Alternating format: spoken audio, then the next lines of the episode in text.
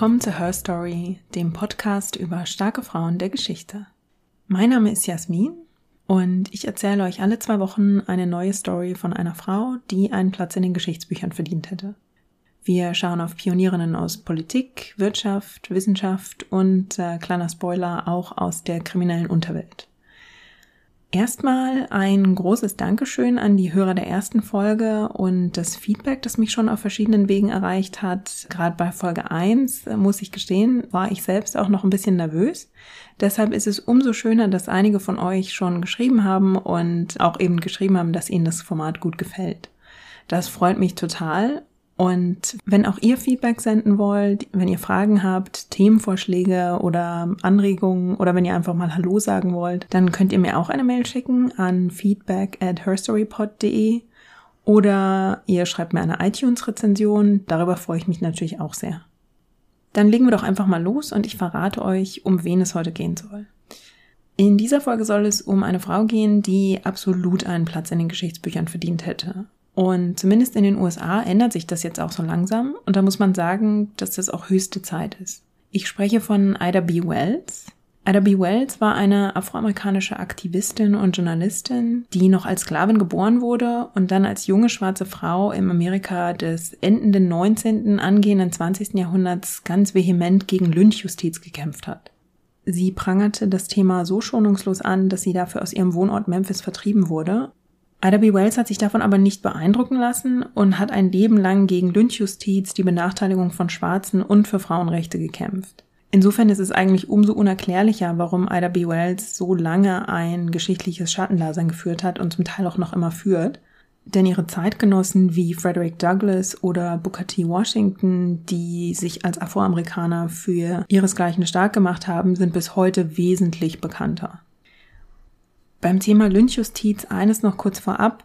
Ich werde über einige Fälle sprechen, habe mich aber bewusst dagegen entschieden, detaillierte Beschreibungen abzugeben, wie Menschen gequält wurden. Ich spreche also schon darüber, was Menschen angetan wurde, aber ich halte das ein bisschen allgemeiner, anstatt hier Schritt für Schritt Beschreibungen zu geben. Ich denke mir einfach, nicht jeder hat so starke Nerven und mag jedes furchtbare Detail hören und ich finde es auch irgendwie eine Frage von Respekt. Ida B. Wells selbst hat diese Fälle teilweise sehr detailliert dokumentiert. Also für diejenigen, die es im Original lesen wollen, lasse ich euch einen Hinweis in den, in den Show Notes da. Und dann kann es jeder für sich selbst entscheiden. Dort findet ihr übrigens auch andere Lesetipps und weiterführende Links zu Ida B. Wells und zum Thema Lynchjustiz in den USA. Das packe ich euch also alles in die Show Notes. Ida B. Wells wird am 16. Juli 1862 in Holly Springs im US-Bundesstaat Mississippi geboren. Mississippi ist einer der Südstaaten der USA, die zu diesem Zeitpunkt bereits seit einem Jahr in den amerikanischen Bürgerkrieg verwickelt sind. Die Südstaaten haben sich ja 1861 als Konföderierte von den Nordstaaten abgesondert und mit Jefferson Davis sogar einen eigenen Präsidenten bestimmt, der in Konkurrenz zu den Nordstaaten und deren Präsident Abraham Lincoln steht. Und der Krieg entzündete sich an der Frage der Sklaverei, die in den Südstaaten ja verbreitet und ähm, sehr akzeptiert war. Nicht zuletzt deshalb, weil die Besitzer der dortigen Baumwoll- und Tabakplantagen die billigen Arbeitskräfte brauchen und ihren Wohlstand im Prinzip auf dem Rücken und der Ausbeutung ihrer Sklaven aufgebaut haben. Idas Vater James hat Tischlerei gelernt und er und seine Ehefrau Elizabeth sind beide bei Idas Geburt die Sklaven eines Architekten in Holly Springs. Ida ist das erste von insgesamt sieben Kindern der Familie Wells und ihnen allen scheint ein Leben in der Sklaverei bevorzustehen. Drei Jahre nach Idas Geburt endet dann aber 1865 der amerikanische Bürgerkrieg und die Sklaverei wird per 13. Zusatzartikel zur Verfassung auf dem gesamten Gebiet der Vereinigten Staaten abgeschafft. Ida und ihre Familie stehen jetzt also ganz neue Möglichkeiten offen. Ihr Vater nutzt seine Kenntnisse als Tischler und gründet ein eigenes kleines Unternehmen und ihre Mutter arbeitet als Köchin. Und auf diese Weise kann die Familie dann relativ gut für die insgesamt sieben Kinder sorgen. Als Ida dann aber im Alter von 16 Jahren ihre Tante außerhalb von Holly Springs besucht, wütet gerade eine Gelbfieberepidemie und die erreicht dann auch die Heimatstadt Holly Springs. Ida schreibt in ihrer Autobiografie, dass dann eines Tages Männer aus ihrer Heimatstadt bei ihrer Tante auftauchen und einen Brief dabei haben. Sie denkt jetzt, dass sie darin Nachrichten über den generellen Zustand in Holly Springs erfährt und ist dann total geschockt, als sie die Namen ihrer Eltern unter den Namen der Toten gelistet sieht. Sie kehrt dann wenig später nach Holly Springs zurück, Sie ist jetzt 16 Jahre alt und verwaist. Und bei ihrer Rückkehr stellt sie auch fest, dass ihr jüngster Bruder, der noch im Säuglingsalter war, ebenfalls verstorben ist. Sie und ihre verbleibenden fünf Geschwister sind jetzt also bis auf eine kleine Erbschaft, die ihr Vater mit seinen Tischlereiarbeiten ansparen konnte, im Prinzip mittellos. Und natürlich stellt sich jetzt die Frage, wie Aida ihre Geschwister durchbringt. Familie und Freunde beraten dann, was zu tun ist und wollen die Geschwister aufteilen, so dass sie in verschiedenen Familien aufgezogen und versorgt werden können. Aida beschreibt in ihrer Autobiografie, wie sie dieser, bei dieser Beratung dabei sitzt und sich das alles anhört und dann aufsteht und sagt, nein, danke. Sie will selbst für ihre Geschwister sorgen und sie ist da auch so beharrlich, dass sie sich durchsetzt. Das bedeutet dann aber, dass sie die Schule abbricht und einen Job als Lehrerin annimmt, um mit dem Geld für ihre Geschwister zu sorgen. Das klingt jetzt auch ein bisschen komisch. Eine Schulabbrecherin wird zur Lehrerin. Das kann man sich heute gar nicht mehr vorstellen. Aber man muss sich vor Augen führen, dass wir uns hier natürlich zum einen Ende des 19. Jahrhunderts befinden und dann auch noch in den Südstaaten und dass wir auch über Bildung von Afroamerikanern reden, nicht über Bildung von Weißen. Ida findet jetzt also eine Stelle außerhalb von Holly Springs und fährt dann an den Wochenenden heim, macht die Wäsche und kocht für die Woche vor und unter der Woche ist sie dann an der Schule und unterrichtet. Diese Doppelbelastung ist dann schon sehr groß, vor allem für eine 16-Jährige. Und so kommen dann zwei ihrer Geschwister schließlich doch bei einer Tante unter.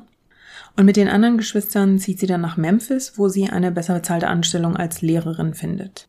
In ihrer Freizeit holt sie ihre abgebrochene Bildung nach und geht sogar aufs College, also quasi in der Sommerpause. Und in dieser Zeit beginnt sie sich dann auch stärker für Fragen der Rassendiskriminierung zu interessieren. Der Zustand in den Südstaaten ist damals so, dass zwar mit dem Ende des Bürgerkriegs auch das Ende der Sklaverei Einzug gehalten hat, aber sobald die Soldaten der Nordstaaten wieder aus dem Süden abgezogen sind, fällt man dort nur allzu gern in alte Muster zurück. Die Abschaffung der Sklaverei war eben das eine und die Überwindung von Vorurteilen und Diskriminierung äh, war eine ganz andere Sache. Deshalb begegnet Schwarzen im Süden immer wieder Benachteiligung und Diskriminierung und nicht selten eben auch Gewalt. Die Rassendiskriminierung und die Rassentrennung ist seit 1875 durch den Civil Rights Act untersagt. Der gibt öffentlich vor, dass die Rassentrennung in Theatern, Hotels und öffentlichen Transportmitteln eben nicht mehr rechtmäßig ist. Aber vor allem Zuggesellschaften scheren sich wenig darum und weisen Schwarzen oft schäbige Waggons zu. Das erlebt auch Ida Wells, als sie 1884 einen Zug der Chesapeake and Ohio Railroad besteigt. Sie setzt sich mit ihrem Ticket ins Frauenabteil, der Kontrolleur kommt, schaut sich ihr Ticket an und fordert sie dann aber auf, sich zu den Afroamerikanern in den Raucherwaggon zu setzen. Ida Wales weigert sich und verweist darauf, dass sie erstens eine Dame ist und zweitens auch Nichtraucherin und dass sie deshalb im Damenabteil sitzen wolle. Da sitzen aber natürlich auch weiße Frauen und der Kontrolleur protestiert gegen Idas Vorschlag und versucht sie schließlich gewaltsam aus dem Waggon zu zerren und Ida beißt ihm daraufhin dann in die Hand.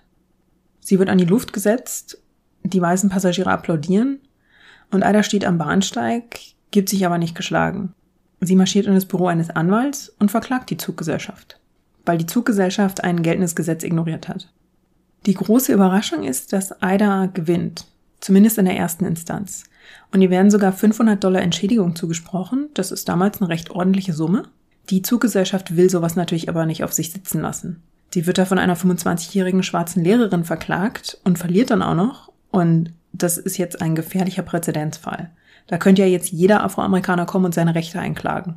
Die Zuggesellschaft wendet sich also an den Supreme Court in Tennessee und der hebt das Urteil auf. Von 500 Dollar Entschädigung ist jetzt keine Rede mehr. Ida bleibt jetzt sogar auf den Gerichtskosten sitzen und muss ungefähr 200 Dollar dafür zahlen. Diese Episode führt Ida jetzt aber die offenkundige Rassendiskriminierung im Süden wirklich sehr deutlich vor Augen. Die Zeitungen für die schwarzen Gemeinschaften sind jetzt sehr an ihrem Fall interessiert und fragen sie, ob sie darüber auch schreiben würde.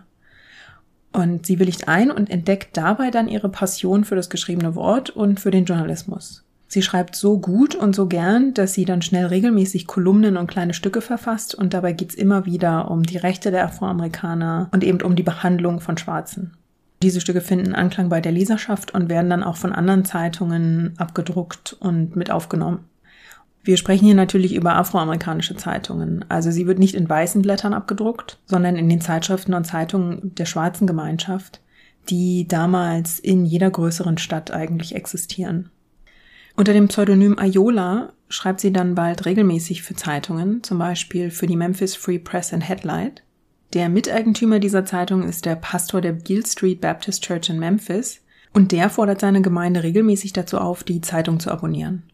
Die Leserschaft der Zeitung wächst damit auch so eindrucksvoll, dass die Zeitung dann Ida B. Wells regelmäßig beauftragen kann.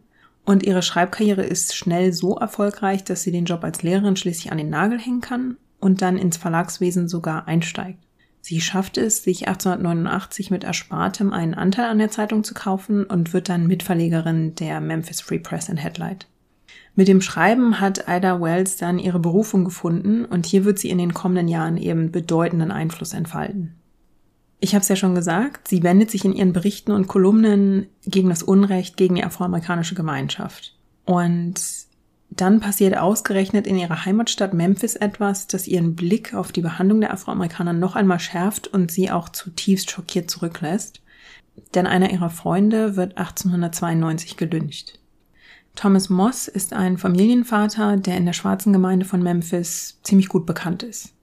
Gemeinsam mit seinen Freunden Calvin McDowell und Henry Stewart eröffnet er einen kleinen Lebensmittelladen namens People's Grocery. Und dieser Laden liegt im schwarzen Viertel, aber ganz in der Nähe eines Geschäfts, das von einem Weißen betrieben wird. Der hat jetzt Sorge, dass er Kunden verliert und droht daraufhin damit, die neuen Ladeninhaber der People's Grocery notfalls mit Gewalt zu vertreiben. Weil Übergriffe und Gewalt gegen Schwarze eben keine Seltenheit sind, besorgen sich die drei schwarzen Besitzer von der People's Grocery jetzt Waffen zur Selbstverteidigung. Und eines Abends dringen dann weiße Männer in den Laden ein und die drei Betreiber glauben, dass das jetzt dieser angedrohte Angriff der Weißen ist.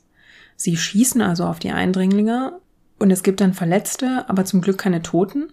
Trotzdem werden die drei, also Moss, McDowell und Stewart, verhaftet und in die Arrestzelle gesteckt. Und in den Tagen danach trommelt die weiße Presse von Memphis und macht Stimmung gegen die drei Männer. Und zwar so sehr, dass dann ein weißer Mob ins Gefängnis stürmt, die drei Männer verschleppt und Moss, McDowell und Stewart werden dann auf grausame Weise ermordet. Ida Wells ist total geschockt, als sie von den Lynchmorden erfährt denn Memphis schien ihr bis dahin eine Stadt zu sein, in der Lynchmorde keine Gefahr darstellten. Die gab es dort einfach jahrelang nicht, anders als in umliegenden Bundesstaaten und auch nahegelegenen Städten. Sie schreibt dann völlig schockiert über die Lynchmorde. Die Stadt Memphis hat demonstriert, dass weder Charakter noch Stand den Schwarzen retten, wenn er es wagt, sich mit dem Weißen zu vergleichen oder sein Rivale zu werden. Es gibt nichts, was wir jetzt an den Lynchmorden ändern können, weil wir in der Unterzahl sind und keine Waffen haben. Der weiße Mob kann sich problemlos Munition verschaffen, ohne dafür zu bezahlen, aber es gibt eine strikte Anordnung, Schwarzen keine Waffen zu verkaufen. Sie schreibt das sehr empört in einem feurigen Leitartikel in der Memphis Free Press. Und weil sie so aufgebracht und empört ist über diese Ohnmacht und die Gleichgültigkeit, die Schwarzen von der Seite des Gesetzes und der Rechtsprechung entgegengebracht werden, hat sie eigentlich nur noch einen Rat für die schwarze Gemeinde. Sie schreibt dann, es bleibt also nur eins für uns zu tun, unser Geld zu sparen und die Stadt zu verlassen, die weder unser Leben noch unser Eigentum schützt und uns keine faire Verhandlung vor einem Gericht gibt, sondern uns abführt und kaltblütig ermordet, wenn uns eine weiße Person beschuldigt. Zahlreiche Bürger verlassen dann tatsächlich Memphis, die pilgern regelrecht aus der Stadt und lassen sich in Oklahoma nieder. Dort gab es ja wenige Jahre zuvor den Oklahoma Land Run und dort herrscht Aufbruchstimmung. Insofern versuchen viele Schwarze dort einen Neustart. Und die Weißen in Memphis bekommen es unter anderem dadurch zu spüren, dass ihnen für ihre Geschäfte wichtige Kunden verloren gehen. Also die merken das wirklich als wirtschaftliche Folgen. In diesem Editorial, von dem ich gerade gesprochen habe, schreibt sie auch einen ganz entscheidenden Satz, der die Gemüter dann besonders erregt. Sie schreibt, Niemand in diesem Teil des Landes glaubt an die schäbige alte Lüge, dass schwarze Männer weiße Frauen vergewaltigen. Dieser Satz ist nicht nur gerade heraus und regelrecht unverblümt, den hätten sich die wenigsten Schwarzen getraut, öffentlich zu sagen, geschweige denn niederzuschreiben und drucken zu lassen. Und noch dazu stammt er jetzt aus der Feder einer Frau. Und die Reaktion darauf, die lässt natürlich nicht lange auf sich warten. Ida Wells ist gerade auf Reisen, als das Editorial erscheint. Und genau das ist dann auch ihr Glück. Sie bekommt wenig später ein Telegramm von Freunden, die sie darüber informieren, dass der weiße Mob die Räume ihrer Zeitung zerstört hat Ihr Miteigentümer ist aus der Stadt vertrieben worden und ihr selbst wird mit dem Tod gedroht, wenn sie nach Memphis zurückkehren sollte. Die Rückkehr nach Memphis wäre jetzt quasi Selbstmord. Deshalb wird Ida Wells jetzt zur Exilantin und lebt erst in New York, reist dann für Vorträge nach Großbritannien und lässt sich später in Chicago nieder. Trotz aller Drohungen lässt sie das Unrecht der Lynchjustiz aber nicht los. Sie will der Sache jetzt auf den Grund gehen und will wissen, warum sich im Süden der USA die Fälle der Lynchjustiz so häufen, dass es schon ein Teil der neuen Normalität zu sein scheint. Da marschiert jetzt also eine schwarze Frau, die nicht mal 1,50 Meter groß ist, in die Städte im tiefsten Süden der USA und stellt unbequeme Fragen über ermordete Afroamerikaner. Und zwar zu einer Zeit, in der einerseits von Frauen ein solches Auftreten nicht erwartet wird, das wird auch nicht geduldet und außerdem gibt es keinen rechtlichen Schutz für Afroamerikaner. Diese ganze Gefahr scheint Ida Wells aber nur noch entschlossener zu machen. Sie schreibt in ihrer Autobiografie, dass sie sich nach den Lynchmorden in Memphis selbst eine Waffe besorgt hat und führt dann aus, ich hatte bereits beschlossen, mein Leben so teuer wie möglich zu verkaufen, sollte ich angegriffen werden. Wenn mit mir auch ein Lynchen da fallen würde, hätte ich den Punktestand wenigstens ein bisschen ausgeglichen.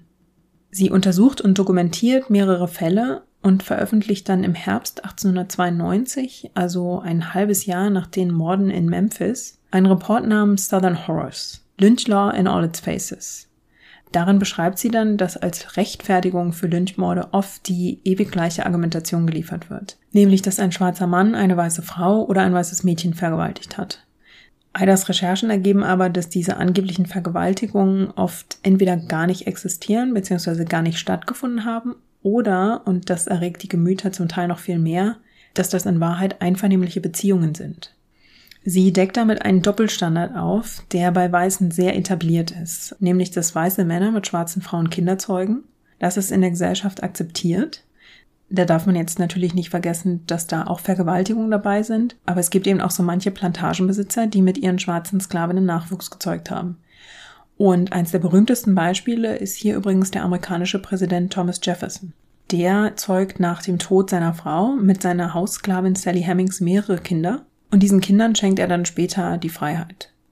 Dass es aber auch umgekehrt eine Anziehung zwischen weißen Frauen und schwarzen Männern geben könnte, aus der dann einvernehmliche Beziehungen entstehen, das ist in der Gesellschaft damals überhaupt kein Thema. Wenn eine weiße Frau mit einem schwarzen Mann ertappt wird oder wenn sie gar ein schwarzes Kind auf die Welt bringt, obwohl sie mit einem Weißen verheiratet ist, dann wird nachträglich oft von Vergewaltigung gesprochen. Das ist dann sofort die Erklärung beziehungsweise oft einfach die Ausrede, die dann präsentiert wird. Ida Wells schreibt darüber, dass Afroamerikaner dafür gelyncht werden, dass sie dem Lächeln der weißen Frau erliegen. Sie beschreibt in ihrem Report den Fall von Mr. Offit und Miss Underwood. Miss Underwood ist die weiße Ehefrau eines Geistlichen und Mr. Offit wird von ihr irgendwann der Vergewaltigung beschuldigt. Er wird verurteilt und ins Gefängnis gesteckt. Viel später gesteht dann die vom schlechten Gewissen geplagte Miss Underwood allerdings ihrem Mann, dass sie eine Affäre mit Mr. Offit hatte. Sie gibt zu, dass sie ihn bei der Post getroffen hatte und dass er ihr half, ein schweres Paket nach Hause zu tragen. Sie fand ihn charmant und hat ihn zu sich eingeladen und die beiden haben dann wenig später eine Affäre begonnen. Weil Miss Underwood dann schließlich Angst bekommen hat, dass sie schwanger sein könnte und jetzt ein schwarzes Baby gebären könnte, hat sie dann kurzerhand die Vergewaltigungslüge ins Land gesetzt. Überraschenderweise sorgt jetzt der gehörnte Ehemann dafür, dass Mr. Offit aus dem Gefängnis entlassen wird. Allerdings hat der zu dem Zeitpunkt schon vier Jahre gesessen. Mr. Offit, muss man sagen, hatte ungewöhnliches Glück. Ida Wells schreibt von einem anderen Fall, in dem ein schwarzer Mann der Vergewaltigung beschuldigt wurde und der Mob holt ihn daraufhin aus dem Gefängnis, zerrt ihn durch die Straßen und dort wird er mit Messern attackiert. Schließlich legt man ihm einen Strick um den Hals und stößt ihn von einer Brücke und lässt ihn dort mit seinen furchtbaren Verletzungen hängen. Weder die Polizei noch der Gouverneur des Staats hatten irgendwas getan, um die Bluttat aufzuhalten. Zu dieser Zeit ist es ja oft so, dass die Gerüchte eines bevorstehenden Lynchmords schon quasi Tage im Voraus die Runde machen, bis dann die weiße Öffentlichkeit so aufgeheizt ist, dass sie zum Gefängnis marschiert. Aber dadurch, dass das meist nicht nur innerhalb von ein oder zwei Stunden passiert, haben der Sheriff und die Polizei eigentlich immer eine Ahnung, dass sowas bevorsteht und könnten eingreifen, aber meistens tun sie es eben nicht, sondern stehen dabei oder helfen sogar noch mit. Also auch da gibt es zahlreiche Fälle. Etwa zur gleichen Zeit wird ein weißer Mann der Vergewaltigung eines schwarzen Mädchens beschuldigt. Und als dort das Gerücht entsteht, es könnte sich ein schwarzer Mob bilden, der ihn angreifen wolle, formiert sich prompt eine Schutztruppe weißer Männer vor dem Haus des Verdächtigen und platziert sogar eine Kanone davor. Also hier gibt's von Seiten der Weißen die Bemühungen, Recht und Ordnung aufrechtzuerhalten und die Öffentlichkeit daran zu hindern, das Gesetz und die Justiz in die eigene Hand zu nehmen. Diesen Standard gewährt man Schwarzen aber eben nicht. Und solche Fälle legt Ida Wells in ihrem Report eben schonungslos offen. Dass das Ganze so mehr oder minder unbehelligt passieren kann, liegt unter anderem auch daran, dass die Publikation für die weiße Leserschaft im Süden Lynchmorde regelmäßig rechtfertigt. Eines der Blätter in Memphis verteidigt die Vorgänge zum Beispiel mit der Behauptung, dass der Anstieg von Lynchmorden Ausdruck der zunehmenden Barbarei sei, nämlich der Barbarei, die weiße Frauen zu Opfern mache. Das Blatt schreibt, nicht als die sofortige und extreme Bestrafung kann die horrenden und bestialischen Veranlagungen der schwarzen Rasse im Griff halten. Also das ist eigentlich schon mehr als Rechtfertigung, sondern das ist schon fast eine Aufforderung, das Gesetz in die eigene Hand zu nehmen. Das bewegt sich alles entlang des Selbstverständnisses, dass den gestandenen weißen Mann im Süden nicht so schlimm trifft wie die Entehrung einer weißen Frau durch einen Schwarzen. Die gleiche Zeitung behauptet auch, dass während der Sklaverei die Schwarzen von ihren weißen Mastern Höflichkeit und gutes Benehmen gelernt hätten und jetzt in Freiheit, ohne den guten Einfluss der Weißen, drifte der Schwarze in einen rechtsfreien Raum und habe quasi keinen moralischen Kompass mehr und verhalte sich deshalb bestialisch. Ida Wells regt sich über solche Behauptungen nicht nur maßlos auf, sie macht sich auch daran, sie zu widerlegen. Und deshalb veröffentlicht sie 1895 einen zweiten Report, in dem sie Fälle systematisch dokumentiert, Statistiken anfertigt und die Anschuldigungen gegen die Opfer mit ihren eigenen Recherchen widerlegt. Und dieser Bericht ist die erste statistische Dokumentation über Lynchmorde in den USA. Ida macht in ihrem Bericht deutlich und öffentlich, dass der Narrativ in den Zeitungen oft so klingt, als würden die Weißen nur die Schlimmsten der Schlimmen ermorden, also Schwarze, die sich bestialisch aufführen und quasi nichts Besseres verdient hätten. Sie zeigt aber auf, dass hinter den Anschuldigungen und den folgenden Morden oft einfach nur Gier steht. Sie schreibt über Lynchmorde, sie seien eine Entschuldigung dafür, sich Schwarzer zu entledigen, die es zu Wohlstand oder Besitz gebracht hatten, also die Rasse zu terrorisieren und den Neger am Boden zu halten. Die alarmierende Zahl der Lynchmorde, die Wells dokumentiert, sind vor allem für Amerikaner in den Nordstaaten ein, ein wirklicher Schock. Die Kunde davon, was im Süden der USA passiert und wie man Afroamerikaner dort behandelt, dringt einfach noch nicht in den Norden. Insofern schafft es ihr Report, die Öffentlichkeit für das Thema zu sensibilisieren und sie wird daraufhin oft zu Veranstaltungen eingeladen, um über Lynchjustiz und auch über Reformen zu sprechen. Ihr Engagement gegen Lynchjustiz schlägt nicht nur in den USA Wellen, sondern bringt ihr auch Aufmerksamkeit in Großbritannien. Sie reist 1893 und 1894 mehrere Monate durch Großbritannien und spricht dort vor zahlreichen Frauenverbänden, aber auch vor Bürgerrechtsorganisationen und Clubs.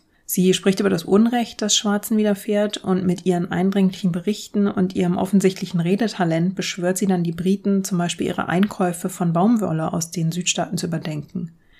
Und im Prinzip ist es eine Kampagne, um wirtschaftlichen Druck auf die Südstaaten auszuüben und sie so zu beeinflussen. Damit macht sie sich natürlich nicht nur Freunde zu Hause, Sie bekommt aber durch die Touren in Großbritannien Aufmerksamkeit in den britischen Zeitungen und die wiederum kritisieren Amerika dann für die Vorgänge in den Südstaaten. Die amerikanischen Zeitungen berichten dann ebenfalls über Ida Wells, aber weniger über den Inhalt ihrer Reden und über die Kritik, die sie übt, sondern über sie als Person und sie wird in den amerikanischen Blättern dann oft verunglimpft. Nachdem sie ja aus Memphis vertrieben worden ist und dann Großbritannien bereist hat, lebt Ida Wells kurzzeitig in New York und lässt sich dann aber in Chicago nieder. 1895 heiratet sie den Bürgerrechtler Ferdinand Barnett. Der war verwitwet und hatte zwei Kinder und gemeinsam haben die beiden dann noch vier weitere Kinder. Und Wells will sich nach der Heirat zunächst aufs Eheleben und dann auf die Erziehung ihrer Kinder konzentrieren. Sie bekommt dann aber weiterhin so viele Anfragen, über das Lynchen bei Veranstaltungen zu sprechen, dass sie dann doch bald wieder unterwegs ist. Anfangs nimmt sie ihre Babys dabei mit. Als die dann aber ein bisschen größer sind, kümmert sich ihr Ehemann um die Kinder und nimmt die Rolle eines Hausmanns an. Und er kocht dann zum Beispiel auch meistens, während Ida ihren Verpflichtungen nachgeht. Die Lynchjustiz ist aber nicht das einzige Thema, das Ida Wells in ihrem Leben beschäftigt und für das sie sich stark macht. Schon 1893 veröffentlicht sie gemeinsam mit Frederick Douglass ein Buch und darin protestieren sie dagegen, dass Afroamerikaner von der Weltausstellung in Chicago ausgeschlossen wurden. Sie macht sich zeitlebens für faire Chancen für Afroamerikaner stark und arbeitet zum Beispiel in Chicago zeitweise als Bewährungshelferin für Schwarze und gründet außerdem eine Organisation und eine Art Arbeitslosenbüro, in dem sie arbeitslosen schwarzen Jobs vermittelt. Sie ist außerdem Mitgründerin der National Association of Colored Women 1896 und einige Jahre später Mitgründerin der National Association for the Advancement of Colored People. Beide Organisationen setzen sich für schwarze Frauenrechte und Bürgerrechte ein und beide Organisationen bestehen auch bis heute.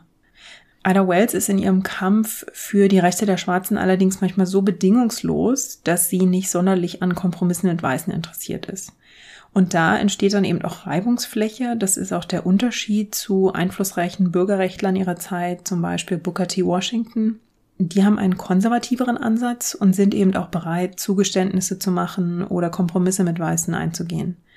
Ida Wells hat dafür aber wenig Toleranz und Zugeständnisse kommen ihr einfach wie ein fauler Kompromiss vor. Sie will wahre Selbstbestimmung und will auch das Mitbestimmungsrecht für Schwarze sowohl an der Wahlurne als auch in Bezug auf Justiz- und Bürgerrechte und natürlich auch mit Blick auf die Rechte für schwarze Frauen. Und mit dieser manchmal sehr sturen Art eckt sie natürlich an Sie gilt dann zum Teil als zu radikal oder eben zu wenig kompromissbereit und wird deshalb auch aus Organisationen, die sie selbst mitbegründet hat, herausgedrängt. Zum Beispiel auch aus der Bürgerrechtsbewegung NAACP. Und je älter sie wird, umso mehr scheint sich ihre eigene Gemeinschaft von ihr abzuwenden bzw. sie zu vergessen. Kurz vor ihrem Tod schreibt Ada Wells deshalb auch ihre Autobiografie und beschreibt darin ihre Kampagne gegen die Lynchjustiz und ihren Kampf für die Rechte von Schwarzen. Und obwohl bei der Lektüre ihrer Aufzeichnungen klar ist, dass sie einen unbestreitbaren Einsatz geleistet hat und auch wirklich Einfluss ausgeübt hat, schreibt sie selbst gegen Ende des Buchs, dass sie das Gefühl hat, nicht viel geleistet zu haben. Ida Wells stirbt am 25. März 1931 an Nierenversagen und sie stirbt nur wenige Tage nachdem ihr Ehemann gestorben ist. Lange Zeit war ihr Name dann regelrecht vergessen und sie erobert sich jetzt erst langsam einen Platz in der öffentlichen Wahrnehmung zurück. Das liegt auch daran, dass die USA generell ein schwieriges Verhältnis zu ihrer Vergangenheit haben, insbesondere zur Sklavenfrage. Die geschichtliche Aufarbeitung der Lynchjustiz ist dabei einer der schwierigsten Aspekte und hat lange Zeit quasi überhaupt nicht stattgefunden. Erst im Frühjahr 2018 eröffnete dann das Lynching Memorial in Montgomery, Alabama. Und das ist tatsächlich das erste Memorial, das an die Opfer von Lynchjustiz erinnert und diesen schmerzhaften Punkt der amerikanischen Geschichte eben ins Licht der Öffentlichkeit rückt. Laut der Equal Justice Initiative wurden zwischen 1877 und 1950 mindestens 4075 Afroamerikaner Opfer von Lynchjustiz. Dass man diese Zahlen zusammentragen konnte, verdanken die Verantwortlichen unter anderem den Aufzeichnungen von Ida B. Wells. Das Memorial widmet den Opfern, zu denen es Aufzeichnungen gibt, große Stahlquader und in diese Stahlquader sind die Namen der Opfer eingraviert. Einer dieser Quader trägt die Namen von Ida Wells Freund Thomas Moss und von seinen Leitgenossen Kevin McDowell und William Stewart. Außerdem gibt es im Memorial einen Ort zum Innehalten und zum Reflektieren, der Ida B. Wells gewidmet ist. Ich finde, es ist ein sehr gelungenes und beeindruckendes Memorial. Ich war einige Monate nach der Eröffnung dort und war damals sehr bewegt. Und ich habe damals Fotos gemacht, die verlinke ich euch mal in den Show Notes. Übrigens startete die New York Times auch kurz nach der Eröffnung des Memorials eine eigene Serie, die heißt Overlooked. Das sind Nachrufe auf Personen, die zum Zeitpunkt ihres Todes nicht in der Zeitung gewürdigt wurden, von der die New York Times aber heute sagt, dass sie definitiv einen Platz dort verdient hätten. Und dort findet sich als einer der ersten Berichte auch ein Nachruf auf Ida B. Wells. Im Podcast der New York Times ist dann auch Michelle Duster zu hören. Das ist die Urgroßenkelin von Ida B. Wells und sie liest dort einige Minuten aus den Schriften ihrer Urgroßmutter. Das verlinke ich euch auch beides mal in den Show Notes. Jetzt in diesem Jahr wurde Ida Wells auch eine späte, aber wie ich finde überaus verdiente Ehre zuteil. Sie hat nämlich beim Pulitzerpreis eine Special Citation bekommen, also eine ehrenhafte Erwähnung. Und in der Begründung heißt es, für ihre herausragende und mutige Berichterstattung über die entsetzliche und grausame Gewalt gegen Afroamerikaner während der Ära der Lynchjustiz. Das finde ich ein schönes Schlusswort für die zweite Folge von Her Story. Ich hoffe, es war für euch auch diesmal wieder unterhaltsam und spannend. Wenn ihr noch tiefer in das Thema einsteigen wollt, lasse ich euch, wie gesagt, noch äh, weiterführende Links in den Show Notes da. Und ansonsten bleibt mir nur zu sagen, vielen Dank fürs Zuhören. Wenn es euch gefallen hat, lasst mir doch eine iTunes-Rezension da oder eine Sternebewertung. Darüber freue ich mich wirklich sehr. Und vergesst nicht, den Podcast zu abonnieren. Kommentiert auf der Website herstorypod.de oder schickt mir eine Mail an feedback at herstorypod.de. Und zu guter Letzt, ihr findet Herstory auch auf Facebook, auf Twitter unter herstory-pod und auf Instagram unter herstory-pod. Vielen Dank, dass ihr dabei wart. Bis zum nächsten Mal in zwei Wochen bei Herstory und lasst euch gut gehen.